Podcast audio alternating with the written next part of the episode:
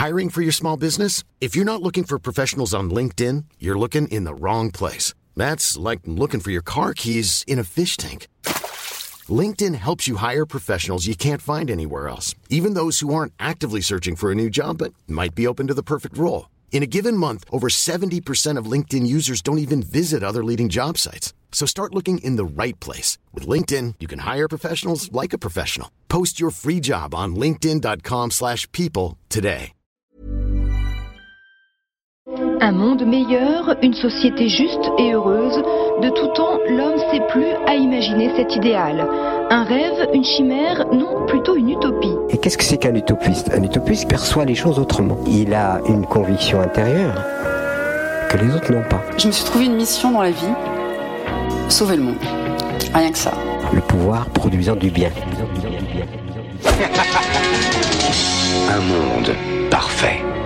Vous écoutez Utopia sur Radio Grande Contrôle, la série sonore qui s'intéresse à nos contradictions pour mieux entrevoir notre futur. Un épisode produit en partenariat avec Futurbrand, agence de stratégie, de marque et de design. Chez Futurbrand, ils sont convaincus que les marques ont la capacité d'influencer notre vision du monde et que de par ce pouvoir qui leur est conféré, elles ont le devoir de construire un futur positif. Rêver aujourd'hui les marques de demain, construire des utopies qui pourraient devenir nos réalités d'ici quelques années, c'est tout le cœur de leur travail et de nos émissions ici sur Radio Grande Contrôle. En France, nous passons en moyenne euh, plus de 80 000 heures de notre vie à travailler, à fournir des efforts. Combien de temps reste-t-il pour notre bien-être? Peut-on trouver le bien-être dans son travail? Dans l'effort en général, qu'il soit physique ou mental, le bien-être a-t-il sa place dans l'effort? Jusqu'à quelle limite? L'un peut-il aller sans l'autre? Ce sont les questions auxquelles nous allons tenter de répondre dans cette nouvelle émission Utopia. Avec nos invités aujourd'hui, j'accueille Daniel Linard. Bonjour Daniel. Bonjour. Et bienvenue, vous êtes auteur, sociologue du travail, directrice de recherche au CNRS. Vous vous intéressez notamment aux évolutions du travail et de l'emploi. Alexandre Jost. Bonjour Frédéric. Bonjour Alexandre, vous êtes fondateur de la fabrique Spinoza, association qui vise à redonner au bonheur sa place au cœur de notre société, un beau projet. Et Arnaud Colléry. Bonjour. Bienvenue Arnaud, vous êtes euh, Chief Happiness Officer, coach, auteur, conférencier, organisateur d'événements, comédien, acteur, réalisateur, entrepreneur, innovateur. Vous avez euh, de nombreux talents. Vous êtes tout combiné en fait. Voilà, j'ai essayé de, de, résumer. Euh, Clara Duval également, bienvenue. Bonjour. Bonjour Clara, vous êtes planeuse stratégique chez Future Brand. Vous êtes aujourd'hui la voix de Future Brand dans cette émission. Pour vous présenter en quelques mots, tout d'abord, Alexandre Jost, la fabrique Spinoza se définit comme le think tank du bonheur citoyen.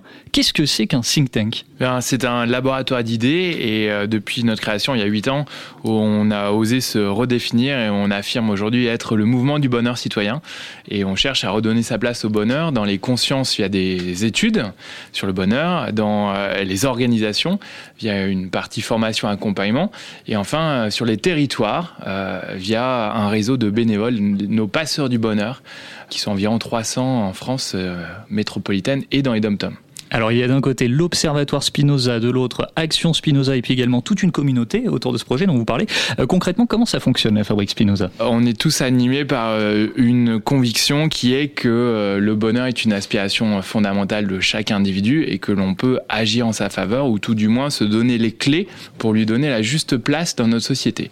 Donc pour ça, on s'appuie sur la science du bonheur, neurosciences, psychologie positive, économie du bonheur, de telle sorte à ce que chacun d'entre nous, dans nos actions, dans nos réflexions, dans nos décisions, dans nos comportements, eh bien, on prenne en compte ce, sujet du bonheur, que je sois papa, euh, décideur, euh, citoyen, habitant, euh, chef d'entreprise, collègue ou autre. Pour en savoir plus, on vous invite à vous rendre sur fabriquespinoza.fr. Daniel Linard, vous avez publié plusieurs ouvrages. Le dernier en date, La comédie humaine du travail, de la déshumanisation taylorienne à la surhumanisation managériale aux éditions RS. Quels sont les sujets sur lesquels vous travaillez actuellement? Eh bien, je travaille sur euh, l'éternelle modernisation managériale qui essaye euh, en permanence de séduire, euh, convaincre, tout en les contraignant, les salariés. Alors, depuis l'invention du management par euh, Taylor et puis euh, par son successeur Ford, je cherche à essayer de comprendre quels sont les points de rupture et les points de continuité.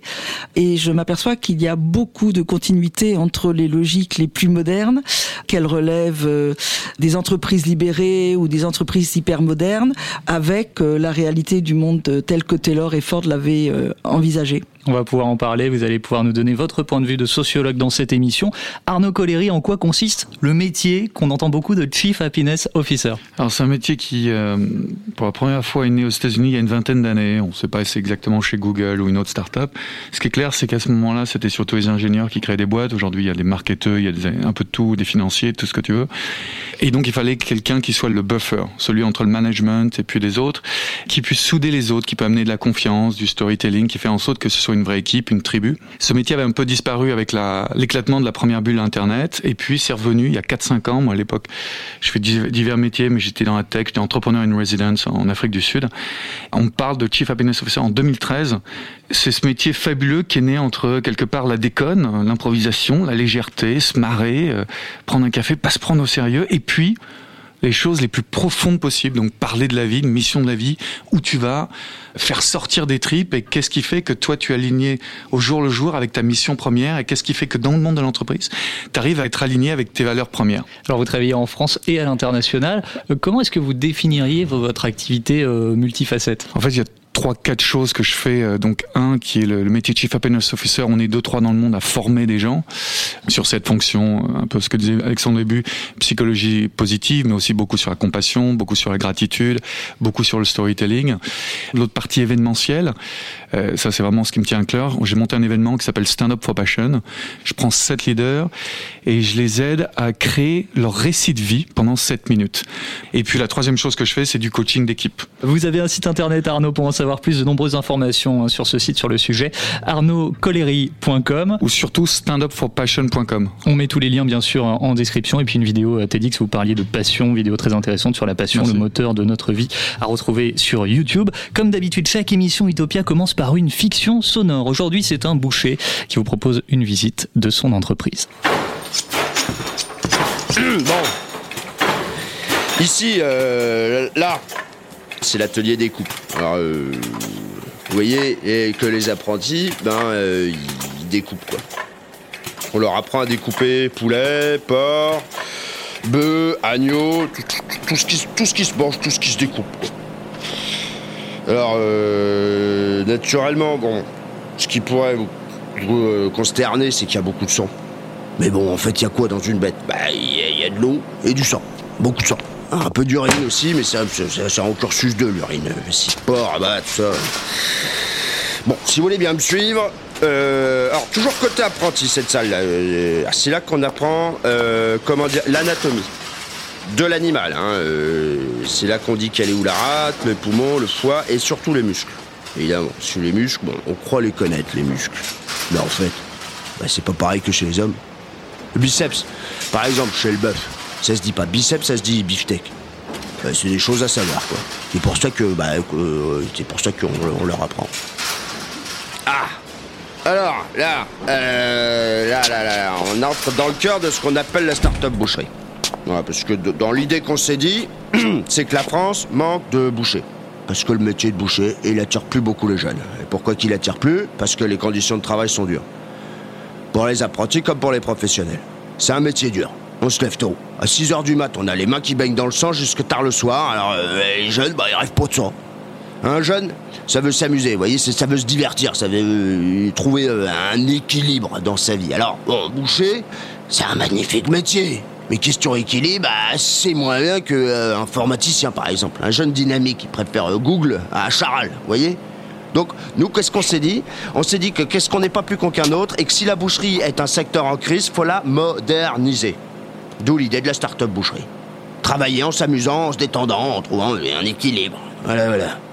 Alors, de quoi qu'il a besoin le boucher pour se détendre De plein de choses. Parce que le boucher, avant d'être un boucher, c'est aussi un homme, vous voyez?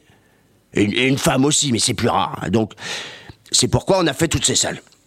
Alors là, on entre euh, dans la salle que je dirais de, de relaxation. Musique bizarre, tapis molletonné, boucher il peut s'y détendre, voyez Alors ça c'est Madame Zou. Elle parle pas français, mais bon, elle est super forte en relaxation. Donc les bouchers, bah, ils posent leur tablier là, sur cette patère, ils s'allongent sur les tapis, ils écoutent la musique bizarre et Madame Zou leur dit comment poser les pieds ou les mains et pour mieux se détendre, quoi.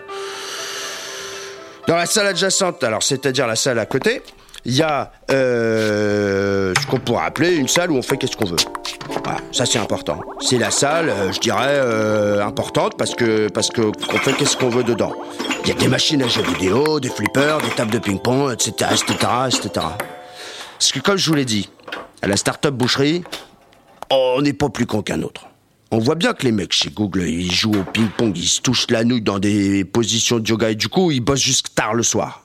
Et ça, ça, c'est, je dirais, profitable. Nous, avant, les bouchers, ils avaient envie de rejoindre leur famille pour se détendre, voyez le genre. Maintenant, ils jouent ping-pong, ils découpent une vache et hop, un petit flipper, une relaxation sur les matelas molletonnés et ils redécoupent une autre vache. Même tard dans la soirée, c'est du gagnant-gagnant, hein Bon, et puis, euh, bon, euh, ce qu'il faut savoir, euh, c'est qu'on a les sorties aussi, hein.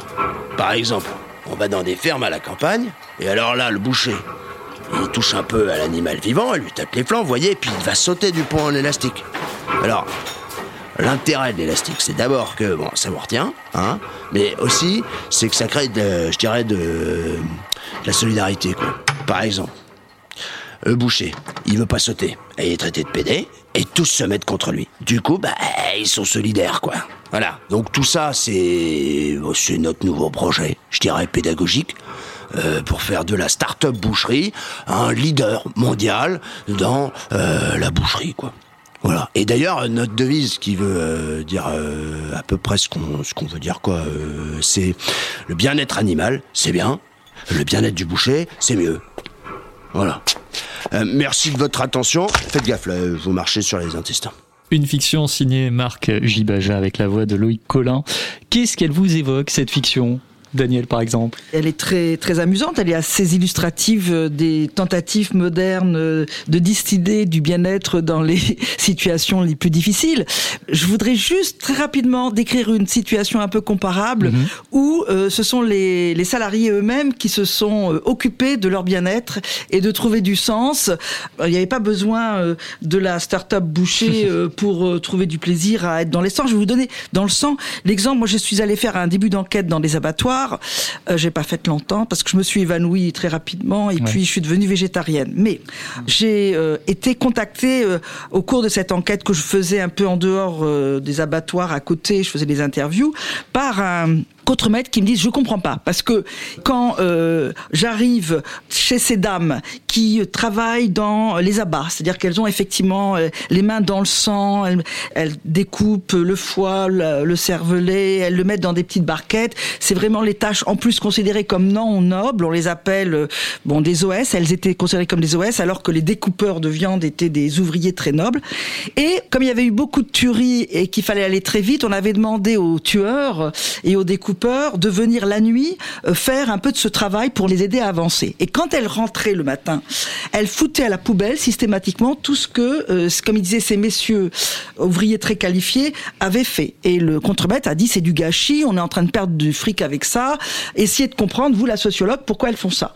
Et euh, j'avais fait des interviews et elles m'ont dit mais qu'est-ce que vous croyez? Vous croyez que n'importe qui parce qu'il est euh, ouvrier très qualifié, qui découpe, etc., peut faire aussi joliment que nous le travail, aussi finement, faire un aussi beau travail que ce qu'on fait quand on, on prend euh, ces abats et qu'on les met de côté dans des petites barquettes pour le consommateur. C'est-à-dire que elles-mêmes, toutes seules, elles avaient retrouvé les capacités en elles-mêmes de euh, redonner de la beauté à ce travail qui était vraiment de- dégoûtant et à voir. Enfin moi, quand vous le voyez comme spectatrice, vraiment vous tombez dans les pommes. C'est horrible. Voilà. Donc on- on a tendance à sous-estimer quand on parle, comme vous, euh, du besoin de donner du bien-être, du bonheur, du sens, de raconter des histoires. Les gens se racontent eux-mêmes les histoires qu'il faut quand ils en ont besoin, et peut-être que euh, c'est une manière de les déconsidérer et de les disqualifier que de dire c'est à nous d'inventer les belles histoires pour que eux retrouvent du sens à un travail qui est euh, aussi douloureux. Arnaud. Eh ben, moi, j'ai l'impression qu'en tant que manager d'hommes, c'est ta mission première de faire en sorte que les gens autour de toi soient épanouis. Et je sais que c'est une question en France qui, qui taraude tout le monde. Oui, mais est-ce que si ça aide l'entreprise, est-ce qu'ils sont en train de les manipuler? On passe plus de temps dans une entreprise qu'on passe en famille. Malheureusement, c'est comme ça. Lorsqu'on passe 8 heures, 9 heures parfois dans le cadre du monde d'entreprise, il faut faire en sorte, si tu es le boss de quelqu'un, qu'il s'épanouisse. Pourquoi c'est le problème du boss que les gens qui travaillent pour lui soient épanouis, heureux, etc. Pourquoi est-ce que ça ne va pas être considéré comme le problème de, de ces gens-là? Pourquoi Alors, vous, avez, vous avez dit un mot très intéressant que je vois qui est responsable. Alors ça, je déteste ça. Non, non, mais responsable, je vois responsable du bonheur, Chief Happiness Officer. On est responsable de rien du non, tout. mais il veut dire, c'est mon devoir, c'est pareil. Ouais. Non, non, non, rien à voir. Ça, si. Moi, je suis pas du tout philosophe ni euh, intellectuel du tout. Mais il y a un petit truc que je sais quand même, c'est lorsqu'on dit responsable, on, on doit faire des choses. Non, non. Non, mais vous avez dit, c'est mon devoir Non, que oui, les gens autour oui. de moi soient heureux. Ah oui, ah euh, Bah, en, tant que, responsable. en tant que responsable d'homme, tu dois être coach aujourd'hui. D'homme. Responsable d'homme, c'est tu dois être coach. Toutes les conférences du monde entier le disent. Donc tu dois coacher. Et coacher, ça veut dire quoi? Mais c'est terrible d'être le- responsable Ah d'homme. justement. Ah bah, c'est terrible, ça. C'est un mot, c'est terrible. Tu es, tu es là pour coacher les faire élever. Clara Duval. Euh, en tout cas, j'ai l'impression, en tant que plutôt euh, manager euh, de marque et créateur de marque, euh, parce que c'est ce qu'on fait chez Future Brand, Mhm.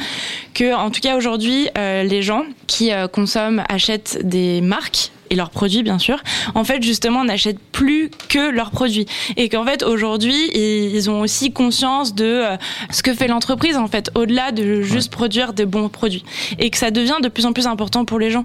Du coup, être un bon employeur ou en tout cas être un employeur euh, qui s'engage à essayer d'améliorer les conditions de ses employés, ça participe à nourrir ta marque et à faire en sorte que aussi tes consommateurs et ceux qui permettent à ta boîte de croître, euh, de continuer en fait de, de t'acheter. Et je- on voit, enfin c'est un peu l'exemple euh, un peu de base, mais Nike quand euh, il y avait eu le scandale où on voilà on s'était rendu compte qu'ils faisaient travailler des enfants, euh, il me semble que c'était au Pakistan, c'était il y a déjà un petit moment, c'était quelque chose qui avait vraiment Oui. détruit à un moment la marque et la marque avait dû derrière investir, complètement changer sa façon de bosser.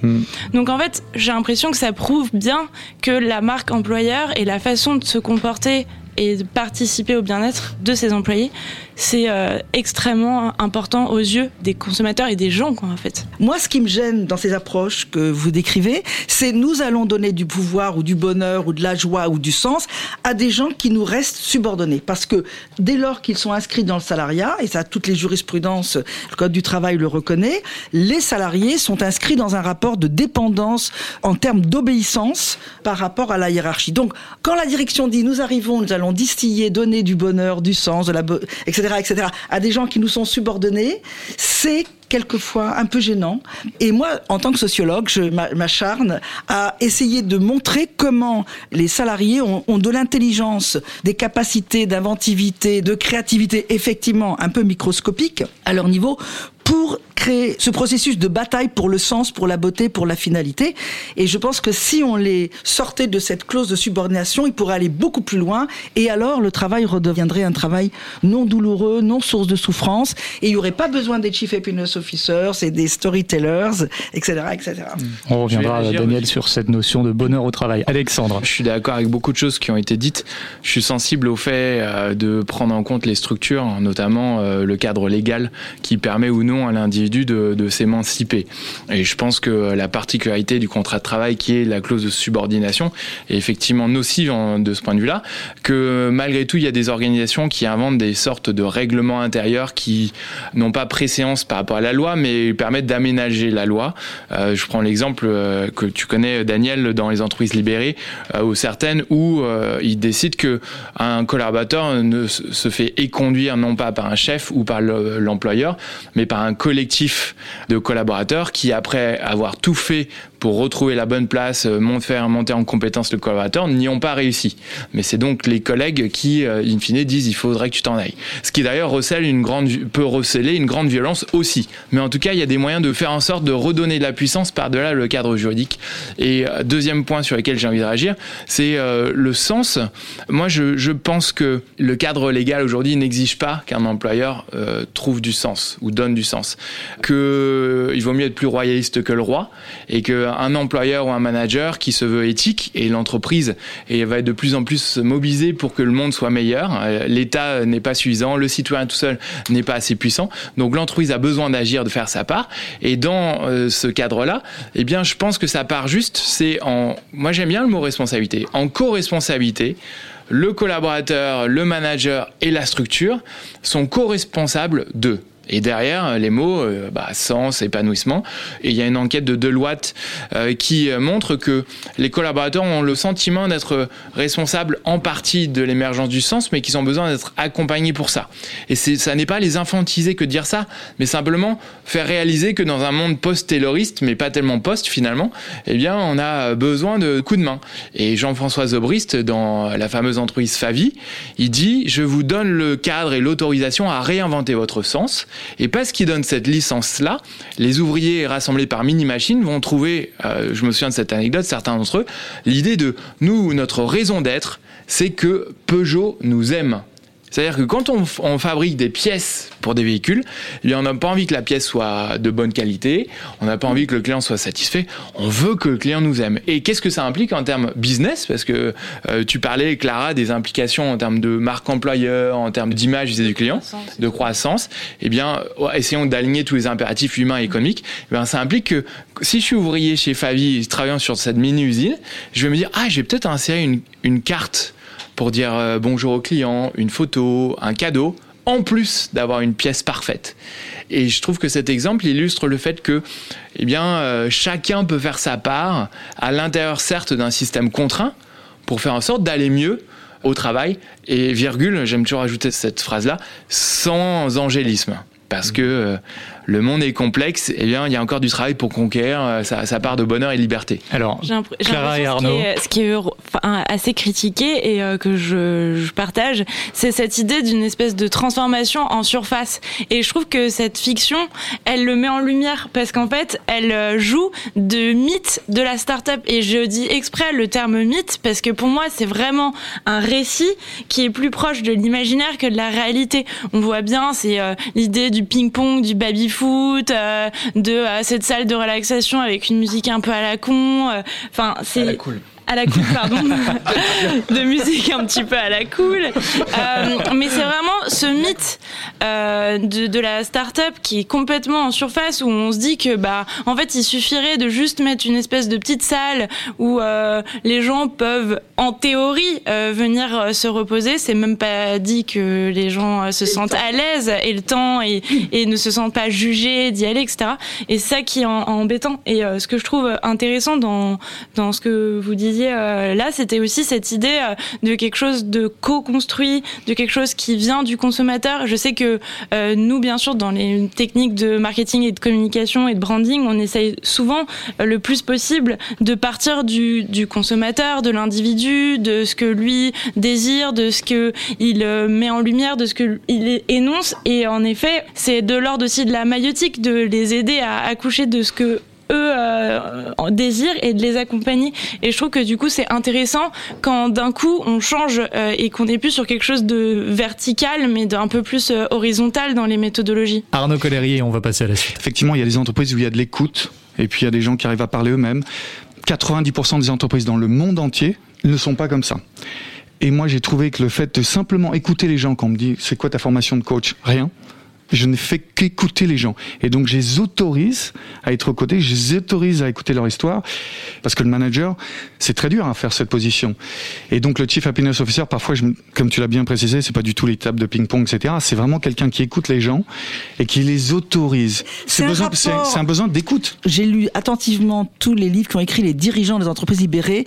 Ils disent tous, à partir du moment où les salariés ont le sentiment d'être libres, ils vont être heureux et plus efficace. Et il parle du sentiment d'être libre et pas à partir du moment où il Donc on est on est sur le registre de la fiction et on est bien sur le registre du storytelling. Voilà. Le bien-être a-t-il sa place dans l'effort? Je suis allé poser la question aux grandes contrôleurs. Je vous propose d'écouter leurs réponses. Moi je pense que si on s'inflige un effort, c'est pour derrière se sentir bien. Donc je pense que ouais. Pour moi le bien-être c'est une récompense d'un effort. Ça vient pas tout seul. Pour mon cas personnel, l'un des meilleurs moments que je préfère après l'effort, c'est le réconfort. Bah des fois il faut faire des efforts pour arriver au bien-être Pour moi, le bien-être est un objectif de l'effort. C'est-à-dire qu'on va accepter un effort, on va accepter une douleur, une souffrance, un sacrifice dans un objectif de bien-être à long terme. On peut trouver le bien-être dans le travail, mais l'effort, je l'associe à d'autres termes que le travail. Enfin, quand je prends l'exemple du sport, oui, euh, même pour mon cas, quand on court assez longtemps, au bout d'un moment, on atteint un niveau proche du bien-être que moi j'estime être le bien-être dans l'effort, justement, après un certain temps. Faire du sport, par exemple,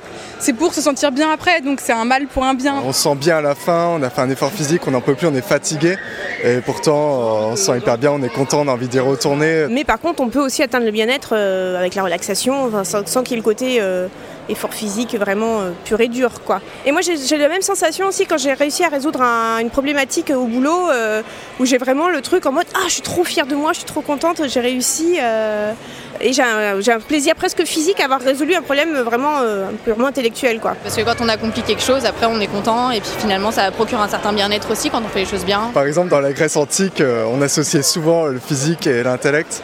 Et euh, les deux allaient de pair et, euh, et on travaillait sur les deux. Et euh, c'était un corps sain dans un esprit sain. Et c'est vrai que ça, on l'a un peu perdu. On, on dissocie maintenant un peu les deux. Non, pour moi, c'est un peu incompatible que pendant l'effort, tu sois bien. euh, Enfin, t'es motivé, mais t'es pas dans une phase de bien-être, euh, forcément. C'est une question d'équilibre. Il y a un moment où oui, et dès que ça dépasse un certain stade d'effort, je trouve que là par contre le bien-être, euh, non. En général, ça commence comme ça, les dépressions ou euh, les burn-out. euh, c'est des personnes qui travaillent et qui se rendent compte que euh, c'est pas leur objectif ou c'est pas ce qu'elles voulaient faire et que du coup, euh, elles se sentent pas bien et c'est comme ça qu'il y a des dépressions qui commencent. Quand tu te sens bien dans l'entreprise où tu travailles, tu t'intéresses beaucoup plus, donc tu es plus productif, tu prends plus d'initiative et tu te sens bien. Donc euh, t'es pas genre je me lève le matin, euh, je suis forcé d'aller au taf pour bouffer. Pour bien travailler, il faut se sentir bien euh, bah, dans l'environnement où on se trouve. On a redécoré le bureau aujourd'hui. euh, effectivement, travailler dans un bon environnement est forcément stimulant, euh, que ce soit pour un salarié ou la rentabilité d'une entreprise. Alors on a beaucoup parlé de la notion d'effort dans le contexte professionnel. Effectivement, ça peut aussi être dans le cadre d'un sport. On peut parler aussi d'effort mental, psychologique. Je reviens sur ces notions d'effort et de bien-être hein, pour clarifier. La notion de bien-être, qu'est-ce que ça vous évoque? Qu'est-ce que ça signifie pour vous? Alexandre Nous, on a une conviction à faire Xpeda, c'est que des termes aussi euh, profonds que cela ont besoin d'être euh, mis au regard de la science et du dialogue. Donc, on va interroger euh, d'une part, eh bien, le monde académique. Par exemple, l'OCDE nous dit que ce qui s'appelle le bien-être subjectif est composé d'une part d'une facette émotionnelle, le bien-être hédonique, puis d'une facette cognitive, c'est-à-dire le sentiment de réussite, et enfin d'une facette aspirationnelle, le bien-être eudémonique. Et ça, je trouve que c'est intéressant comme manière de voir les choses. Donc, euh, de la joie, de, de la réussite et du sens ou de l'aspiration. Et en même temps, il faut faire dialoguer cette vision-là avec euh, les individus pour voir s'ils se reconnaissent là-dedans, euh, qu'ils le mettent à leur sauce pour que quand on parle de bien-être ou de bonheur, euh, eh bien, ce soit pas une vision qui soit dogmatique. Et je pense que cette notion-là, elle éclaire un peu ce qu'on a entendu, dans la mesure où quand on produit un effort en termes émotionnels, on est dans un état qui est moins positif, moins agréable, qui peut aller jusqu'à la souffrance. En revanche, la facette de bien-être eudémonique ou aspirationnelle, elle, elle augmente parce que on le fait en général pour une raison. Euh, enfin, pas en général, il y a des gens qui souffrent sans raison, mais on peut l'effort voulu, eh bien, a généralement un sens et, provoque euh, un surcroît du bien-être démonique. Et pour conclure, euh, l'être humain en termes ontologiques, c'est-à-dire la nature de son être, et ces deux facettes, on est d'une part des chasseurs-cueilleurs qui avions envie de rester auprès du feu dans une caverne et préserver notre homéostasie, la chaleur, euh, le niveau de sucre, etc., se sentir bien. Et par ailleurs, on est aussi des chasseurs-cueilleurs qui avions envie de sortir de la caverne, aller explorer avec effort dans le froid de l'autre côté de la colline pour voir s'il n'y a pas des ressources, un bel océan ou quelque chose qui nous a appelé à, à du plus grand que nous. Et donc c'est ça, cette tension entre le bien-être hédonique et le bien-être eudémonique, entre l'effort et le sens ou l'aspiration, la découverte. Depuis le début de cette émission, on parle beaucoup aussi de la notion de bonheur. Quelle est la différence entre le bien-être et le bonheur? Daniel Je me contenterai de parler du bien-être parce que le bonheur c'est quelque chose de très complexe et je pense que ça appartient à chacun euh, au plus profond de lui-même de savoir euh, quel est sa savoir pour le bonheur et, et ça ne dépend pas que des autres, euh, ça dépend des situations aussi. Enfin moi je suis sociologue donc j'essaye de voir quels sont les déterminants. Je crois qu'il y a beaucoup de déterminants du bonheur qui échappent euh, euh, à ce que on peut penser.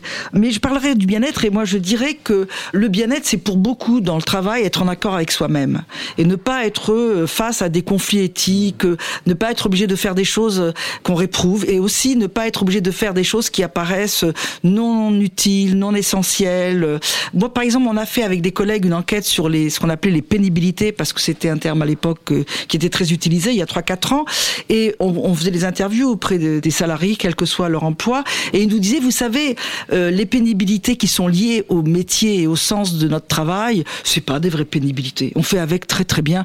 Par exemple, un cheminot disait, me lever à 4 heures du matin, matin ou 3 heures pour préparer mon train à 5-6 heures. Je sais que je le fais parce que je vais embarquer euh, des centaines de voyageurs. Je sais pourquoi je me lève. Mais euh, venir très tôt, euh, en plus, un autre jour pour répondre à, un- à une décision autoritaire de mon hiérarchique qui dit il y aura une réunion sur tel, tel et tel sujet qui n'a aucune importance, ça, je trouve ça extrêmement pénible. Et donc, le bien-être, c'est pouvoir être en accord avec le sens qu'on est prêt à donner au travail, à son métier et à l'usage qu'on fait de son temps au travail. Donc, pour beaucoup, le mal-être, il est dans la confrontation à l'arbitraire, à des choix managériaux. Et il faut sortir de ça. Il y a beaucoup de choses à dire sur ce sujet. On va donner la parole à Clara Duval. euh, intéressant cette notion de liberté et d'autonomie. Et euh, en fait, j'ai l'impression que dans le secteur euh, de la communication et du marketing, en fait, on a tendance à avoir une définition euh, stéréotypée en fait de ce qu'est le bien-être. Je trouve que c'est intéressant de se rendre compte que, en tout cas, dans la sphère euh, pas de, enfin, de la recherche, etc. En fait, il y a une espèce de vision unique de ce que devrait être le bien-être et qui, du coup, donne lieu, comme on avait vu au début, à cette notion du, baby-foot, de la table de ping-pong qui viendrait comme un remède. Mais ce que vous avez dit que je trouve intéressant, c'est cette notion d'une forme de liberté où, en fait, chacun a sa propre forme de bien-être, trouve sa propre zone d'expression. Ça peut être euh, de jouer au ping-pong, ça peut aussi d'avoir l'opportunité, la liberté en fait, d'avoir le droit de sortir parce que tu as juste envie de marcher, euh, de sortir du cadre de, de ton entreprise, d'aller déjeuner ailleurs pendant deux heures, de te réorganiser. Et j'ai C'est un peu l'impression exagéré quand même autoriser les gens à sortir du, de leur bureau. c'est vrai, euh, c'est vrai, c'est bon. abusé. mais, euh, mais je veux dire, cette notion de liberté, là, hein. cette notion de, de liberté, cette euh, autorisation à t'organiser comme tu veux, à bosser de chez toi, à arrêter de bosser parce que là, tu as envie de faire un break sans être jugé, c'est un peu euh, la clé. Et ça, j'ai l'impression qu'aujourd'hui, encore beaucoup de marques et d'entreprises ont peur, en fait, de donner cette liberté. Elles ont l'impression, j'ai l'impression que ça va complètement annuler euh, la productivité, alors que pas du tout. Et Sean Accor, vous avez parlé de psychologie euh, positive, il parle de cet avantage compétitif du bonheur, qui est de dire qu'en fait, c'est pas parce que tu as du succès et que tu as bien gagné ta vie que tu vas être heureux, c'est parce que tu es heureux que tu vas être bon dans ton taf, que tu vas euh, euh, avoir du succès euh, et euh, ainsi de suite. Alors Alexandre va devoir partir dans quelques instants. Je reviens rapidement sur la notion de bonheur, le bonheur au travail. Est-il une supercherie, une hypocrisie managériale? C'est ce que soutient Julia de Funès. Voici un extrait d'une vidéo CDI Médias et Services. Je trouve que c'est une hypocrisie managériale, c'est-à-dire que le bonheur est une affaire privée et ne doit pas être géré par des managers. Je trouve que c'est assez tyrannique de prétendre s'occuper du bien-être des gens. Les CHO, les Chief Happiness Officers, sont des emplois fictifs au sens où le bonheur des autres est une fiction. On ne peut pas gérer le bonheur des autres. Pourquoi? Parce que, un, le bonheur est indéfinissable. Contrairement au malheur, on ne peut pas le définir. Euh, gagner au loto, ça suffit pas pour être heureux. Être amoureux, ça suffit pas forcément pour être heureux. Avoir des enfants non plus. Donc c'est très difficile de le définir. Deux, c'est pas un état stable. Et trois, il dépend de personnes extérieures au contexte professionnel. Donc vouloir par l'entreprise gérer le mieux-être des individus est factice, est une arnaque intellectuelle. Ce qui est formidable, c'est qu'il n'y a jamais eu autant de bonnes intentions et de choses engagées pour le bien-être des salariés. Il n'y a jamais eu autant de maladies socio-professionnelles. C'est bien que le- la gestion de ce bonheur ne va pas. Le salarié qui n'est pas heureux dans sa boîte culpabilise d'autant plus qu'il se dit mais on a tout fait pour mon bonheur. C'est comme quelqu'un de dépressif à qui vous dites bah t'as tout pour être heureux, pourquoi tu l'es pas? Ça accumule en plus du malheur. On est doublement malheureux. Alexandre, qu'est-ce que vous en pensez? En fait, ma conclusion aujourd'hui, c'est, je pourrais répondre plein de choses en termes conceptuels, mais j'ai plutôt envie de répondre en termes pragmatiques. C'est-à-dire que les débats philosophiques, euh, conceptuels, doivent pas occulter le fait qu'aujourd'hui, on a un élan à transformer le monde du travail. Euh, la loi Pacte en est un exemple, puisque euh, on a milité à la Fabrice Pizza pour transformer la définition de l'entreprise dans le code civil. Donc le monde change, les structures doivent changer, il faut œuvrer à ça. Et en complément de ça, on voit apparaître un nombre croissant d'initiatives, de pratiques qui n'étaient pas visibles et qui s'échangent d'une entreprise à l'autre pour favoriser l'épanouissement au travail. Et c'est ça qui compte. Je vais prendre un exemple. Euh, quand euh, dans une entreprise où les gens sont essentiellement des employés devant des ordinateurs qui envoient des mails, on leur dit regardez l'impact que produit un mail que vous envoyez en termes émotionnels chez vos collaborateurs. Il existe des entreprises dans lesquelles on invite les gens à s'interroger à l'impact qu'aura le mail tel qu'il a été écrit afin de prendre du recul, peut-être l'envoyer que le lendemain, s'interroger sur la forme, sur toutes les perceptions possibles. En plantant cette idée-là dans la tête d'un collaborateur, on lui fait changer ses pratiques et donc ben, minimiser son impact négatif sur les collaborateurs. Ça, c'est un exemple parmi des milliers de pratiques à partager. Et je pense que c'est ça qui compte. C'est, en résumé, se dire que oui, c'est un sujet qui fait peur. Oui, il y a peur de, de paradoxe, d'injonction, de perte de liberté, euh, de, manque d'alignement, comme dit Daniel. Oui, il y a tous ces dangers-là. Mais avant tout, on a une masse d'acteurs qui se rassemblent, syndicats, euh, professionnels, euh, patronaux, de consultants, euh, de collaborateurs qui se disent on a en train de naître une masse croissante d'actions possibles pour chercher à tout simplement aller au mieux au travail. Et ça ne sera jamais suffisant, mais déjà ça c'est la plus belle nouvelle. Le bonheur, on peut agir dessus et on en est co-responsable sans se rajouter un sac de cailloux sur les épaules en se martyrisant de ne pas avoir réussi à rendre les gens heureux parce qu'effectivement c'est démesuré comme utopie. Merci Alexandre pour votre point de vue. Merci d'avoir participé à cette émission. On va pas vous mettre en retard. Je sais que vous devez euh, partir. On vous invite bien sûr à découvrir la fabrique Spinoza. Une réaction peut-être Arnaud? Oui, bien sûr. Alors, euh, est-ce qu'elle veut plus de burn-out? Est-ce qu'elle veut plus de dépression? Qu'on l'appelle CHO ou pas, moi je m'en fous. Quelqu'un me dit, mais si jamais le, métier de CHO tend à disparaître, tu vas faire quoi Arnaud? Mais tant mieux s'il n'y a plus besoin de gens comme nous. Est-ce que tu crois que dans ce monde-là, et quand je dis ce monde-là, que ce soit en France, au Pakistan, où j'étais récemment, à faire le même métier, le monde est de plus en plus connecté, on le sait, plus en plus stressé, on le sait. On est dans un monde qui avance à une allure complètement dingue. Aujourd'hui, il y a, je sais pas, c'est même presque tabou, mais la moitié, j'ai l'impression, des gens de plus de 40 ans, je te parle en France, aux États-Unis, au Japon, dans le monde, sont après burn-out, plus de 40 ans. On appelle ça les seniors, plus de 40 ans. Hein, il y a 20 ans, c'était au-dessus de 60 ans. Tout le monde est stressé. Il faut quelqu'un qui est responsable de l'humain dans l'entreprise. Sachant que, j'en viens de deux secondes, l'effort est important. Euh, c'est cyclique aussi. Il y a des moments où il faut carburer. Et ben, faut dire aux employés, bah, pas pendant trois mois. euh, là, vous aurez pas trop de vacances, vous aurez pas trop de week-ends. Il faut accepter. Faut, bah, bah non, mais RTT, non, non. Écoutez, les gars, on est en 2019. Alors, j'ai préparé beaucoup d'autres questions sur ce sujet auquel on ne pourra pas répondre. Moi, je je vais, je, je vais vous donner la parole à chacun d'entre vous pour terminer euh, Bah. cette émission sur ce sujet. Le bien-être a-t-il sa place dans l'effort? Daniel. Alors, par rapport à cette question de bonheur telle qu'elle avance là euh, de cette table, euh, je crois qu'il faut raison garder et revenir à la réalité de ce que est le travail dans les entreprises capitalistes et ne pas oublier que avant tout c'est un lieu de rapport de force, de rapport de pouvoir et de conflit d'intérêts. Voilà. Il faut bien comprendre que les salariés n'ont pas nécessairement les mêmes intérêts que les managers qui répondent aux dictates des actionnaires et euh, que si on met, on déroule le tapis au bonheur, au chief happiness officer, c'est pour masquer tout ça, pour masquer ces rapports de pouvoir, ces conflits d'intérêts. Parce que si on les mettait dos à dos, ces conflits d'intérêts, si on prenait les intérêts, les valeurs des salariés et celles des managers et de- des actionnaires qui financent les entreprises, on essayerait peut-être de trouver des zones de compromis. N'oublions pas ce qu'est la réalité du travail. Et là, il y a un déni total. Et à travers ce storytelling, qui tu es, dis-moi qui tu es. Il y a une époque dans les années 90 où on faisait, le management faisait sauter, ou en tout cas proposer aux salariés de sauter à l'élastique ou de sauter en parachute, etc. C'est vrai. Regardez, on va vous montrer qui vous êtes, on va vous aider à comprendre qui vous êtes. De la même manière que si dans l'entreprise vous acceptez de sortir de votre zone de confort, vous allez grandir. Enfin, c'est-à-dire que si vous prenez des risques, vous allez merveilleux, vous allez vous accomplir.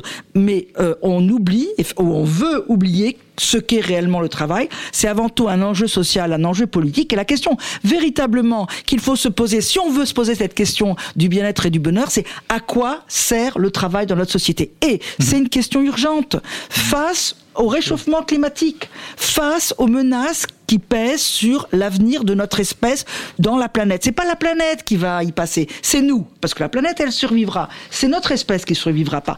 Et la façon dont le capitalisme industriel et financier surtout est prédateur vis-à-vis des ressources de la planète, dans la logique qui est la sienne, une logique de financiarisation, etc., etc., eh bien, il est nécessaire, il est urgent d'essayer de, de repenser le travail. Il y a une dimension prédatrice à l'encontre des salariés. Il y a aussi une dimension prédatrice à l'encontre des consommateurs et des usagers. Et troisième forme de prédation, c'est donc à l'encontre des ressources de la planète. Donc, il faut se reposer véritablement la question à qui appartient le travail, à qui appartiennent les entreprises Ne doit-on pas plutôt confier l'avenir de l'entreprise du travail à l'intelligence collective qui englobe les salariés, les consommateurs et les usagers de la planète? Merci Daniel Linard. Clara Duval, je vous en prie. Euh, Enfin, je lisais que en gros, le mot travail au Moyen Âge, euh, il y avait un peu euh, deux synonymes, qui étaient labeur, donc le labeur, quelque chose qui est dur, euh, qui est pénible, aliénant, et euh, l'autre qui était l'ouvrage et qui était plus euh, en lien avec une vision plus marxiste du travail, comme étant potentiellement quelque chose qui permettrait de transformer euh, le monde et de se transformer euh, soi-même. Je suis d'accord qu'en fait aujourd'hui peut-être que beaucoup d'entreprises sont trop dans une définition du travail comme étant un labeur, mais euh, j'ai envie d'avoir une vision optimiste, positive en tout cas, et de me dire que la façon dont les consultants peuvent accompagner les entreprises, c'est d'essayer de faire en sorte que le travail soit plus un ouvrage en les accompagnant, en essayant de trouver leur euh, de, euh, de marque, euh, comme le propose la loi Pacte, en essayant de leur donner plus de liberté, plus d'autonomie. Aujourd'hui, il y a quand même des exemples d'entreprises. Je sais pas si c'est parfait, mais en tout cas, comme le disait Alexandre, d'une façon plus pragmatique, il y a des choses qui se passent. Il y a par exemple Ernst Young, qui est quand même plutôt la grosse boîte de consulting, qui propose des congés de vie 12 semaines euh, que tu peux prendre par euh, lot de 2, 6 ou 6 ou 12 pour euh, faire ce que tu veux. Euh, donc ça c'est une forme de liberté, je trouve. Basecamp qui Non, propose la vraie liberté, c'est au travail, c'est pas de façon périphérique au travail. C'est ça le problème. Si on, ma- on maintient le travail tel qu'il est, on dit on va vous donner des compensations, plus de temps libre, plus de jeux, plus de possibilités. C'est ça le problème. Pensons travail. Oui, mais par exemple, le a- bonheur, il, le bonheur, il, il dépend de ce qu'on fait au travail, pas aussi d'où le de fait combien- en effet de travailler combien aussi le sur le purpose, de, de donner du sens à ce qu'on fait, d'essayer d'avoir un rôle positif dans la société. C'est raison d'être, raison d'être, pas de problème, Ah oui, la bah raison oui, d'être. bah oui. Et, euh, et, euh, et aussi d'aider les gens à donner du sens à ce qu'ils font, à essayer euh, d'accompagner les marques, à introduire ce que vous disiez de façon très juste, des démarches RSE, l'impact qu'ils ont dans la société, dans les communautés dans lesquelles euh, ils jouent quelque part. Et tout ça, je pense que c'est quand même positif dans l'avenir et que c'est des le choses problème, qu'on c'est que c'est toujours le management qui décide de la forme de responsabilité sociale qu'elle veut avoir, du contenu que ça va prendre, etc. C'est ça le problème, c'est de livrer tout ça en débat à l'intelligence collective pour que les gens se saisissent des dis- véritables enjeux. je ne suis pas en train de dire en tant que consultant que les méthodologies mises en place doivent être verticales, Unilatérales. unilatérales. Voilà. Pas du tout. Je suis Mais complètement d'accord avec vous. Euh, ils doivent être dans la consultation, ils doivent être dans l'interview, euh, d'écouter. la consultation, la co-construction. Non, la co-construction, d'écouter. Et par exemple, je sais que chez Future Ce qu'on fait aussi régulièrement, c'est de vraiment interviewer des gens de tous les niveaux euh, hiérarchiques, euh, de différents euh, pays, et d'essayer le plus possible de prendre en compte, en donnant le même poids, bien sûr, aux différents niveaux hiérarchiques. Et c'est comme ça qu'on arrive à essayer vraiment de faire avancer les choses. Merci Clara Duval. On va terminer vraiment en deux minutes avec vous, Arnaud. En tout cas, merci pour cette table. C'était passionnant de débat. Et puis moi, ça me donne beaucoup d'optimisme après 20 ans à l'étranger quand même. De revenir en France, je vois qu'il y a plein de choses, plein de choses à faire, que ce soit au niveau du bonheur, d'oser, etc. Donc bravo à vous au niveau de la passion. Plusieurs choses à dire. J'aimerais rebondir. Je, je sais, j'ai deux minutes, mais un, j'ai entendu l'environnement, écologie. Je sais pas en France, mais tous les gens qui sont dans le mouvement du bonheur aux États-Unis, c'est tous des anciens de l'environnement aux États-Unis. En France, je sais que tout le monde est sectaire, t'es dans ça, t'es dans ta, tout le monde est dans des cases. On peut en parler pendant des heures. En gros, ce qui se passe, on va vers la gig economy. La gig economy, c'est quoi? C'est qu'on le veuille ou non, de toute façon, on va tous euh, devoir deux, trois métiers en même temps. Et donc, du mais coup, c'est terrible de dire qu'on le veuille ou non. Ah, mais c'est comme ça. Mais non, Ah, mais je- non, je suis pas en charge, je suis pas un homme non, politique, je suis pas un économiste. C'est une construction sociale, Ah, la réalité. Il n'y a pas une décision qui ah non, vient il de. n'y a, pas de décision, c'est comme ça que ça se passe. Mais non. Ah mais bah non, mais le monde, il, Ah, écoutez, euh, mais le monde, il si. prend l'allure qu'on lui donnera, la direction qu'on lui Ah donnera. oui, non, mais alors, s'il y a Ah bah peut-être quelqu'un qui prend son non, mais il y bâton a de rien machin. d'inéluctable. Ah, mais bien sûr, mais il faut que quelqu'un change le monde. Mais là, pour l'instant, quelqu'un, justement. Justement, pas quelqu'un. Il faut que les gens s'emparent des enjeux du Oui, monde. euh, bon, ça, je- il faut peut-être qu'il y ait quelqu'un qui s'empare de ça, mais pour l'instant. quelqu'un, les gens, les Ah ben, gens. ben, pour l'instant, le- ce qui se passe, c'est que donc, de toute façon, les jeunes. Pas de toute façon. Bah, de pour toute- l'instant, pour le 30% processus, des la jeunes du dynamique. purpose. Ah, mais c'est terrible Ah, non, mais ça. vrai, mais Je pense que vous allez continuer cette discussion après l'antenne. Ah non, mais j'adore, j'adore. Arnaud, pour terminer. C'est un dommage que j'ai une soirée après, parce que là, j'aimerais bien discuter pendant deux heures, on va tourner un café. Euh, CHO, j'ai formé des gens de l'URSSAF, de l'administration suisse, des hôpitaux dans le monde entier. Et beaucoup ne vont pas s'appeler CHO. Hein. Ils s'appellent managers, ils sont juste membres d'une équipe. Il y a des stagiaires qui prennent ma formation. Il y en a qui ont euh, 25 ans de boîte. Peu importe. Il veut amener, encore une fois, c'est la même chose, c'est l'humanité dans la boîte. J'étais à une- un truc passionnant que Virgin organise. Je sais pas si vous, vous connaissez Virgin, le groupe Virgin, Richard Branson, qui est assez humaniste, qui fait plein de trucs autour du monde. Il a un truc qui s'appelle 100% Unite. Parce que toutes ces discussions, parce que là où on va, parce que les gens veulent du peuple, parce que les gens veulent du bonheur, ils disent que les sociétés vont être des centres de communauté, communauté de gens. Et ils vont faire en sorte que les jeunes, comme ça, puissent prendre 30% ici, ce qui n'existe pas aujourd'hui. Mais ils vont rentrer dans une boîte, disent j'aimerais travailler pendant 5 ans pour vous, mais 30% de mon temps, ça sera peut-être faire de l'humanitaire ou DJ le soir ou peu importe. Et donc les boîtes vont s'organiser comme ça pour devenir une véritable communauté qui fait en sorte que la personne puisse s'épanouir et en même temps rester dans la boîte parce que comme tu dis, malheureusement ou heureusement, je sais pas, c'est un, socia- un, modèle capitalistique qui fait que bah, il faut que la, boîte vive. Moi, je suis entrepreneur social, donc je suis pas là- là-dessus. Moi, ça a toujours été mes passions après faire que ça marche. Mais mes passions d'abord, plus que mes besoins. Donc voilà, je, je veux dire, en tout cas, bravo pour tout le travail que faites, que Clara, qu'Alexandre, que Daniel, parce que je crois qu'avec euh, des gens comme nous, ça ne peut que marcher la France. Merci. Merci à vous trois euh, pour ce débat très vivant. Merci également à Alexandre Jost, Daniel Linard, Arnaud Collery, Clara Duval. On vous laisse euh, bien sûr tous les liens utiles en description de ce podcast. Je remercie également Pierre-Alexandre Perrin qui a réalisé cette émission. Un podcast produit en partenariat avec Future Brand, disponible sur les plateformes de streaming audio et sur groundcontrolparis.com. N'hésitez pas à y faire un tour. Merci à tous. À bientôt. À bientôt.